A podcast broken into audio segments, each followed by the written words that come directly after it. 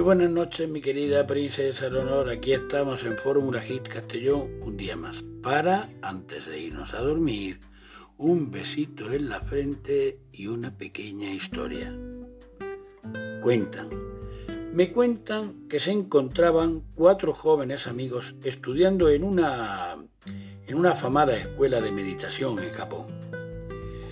Aún se estaban acostumbrando a las normas de la escuela y se retaron a permanecer en silencio durante siete días seguidos. El primer día todos estuvieron callados hasta que llegó la noche y todo a su alrededor oscureció. Las lámparas de aceite comenzaron a perder intensidad y uno de los jóvenes no pudo evitar decir a uno de los siervos, rellena las lámparas de aceite, apenas podemos ver. Sorprendido, el segundo amigo le dijo, pero ¿no se supone que no debíamos decir ni una palabra?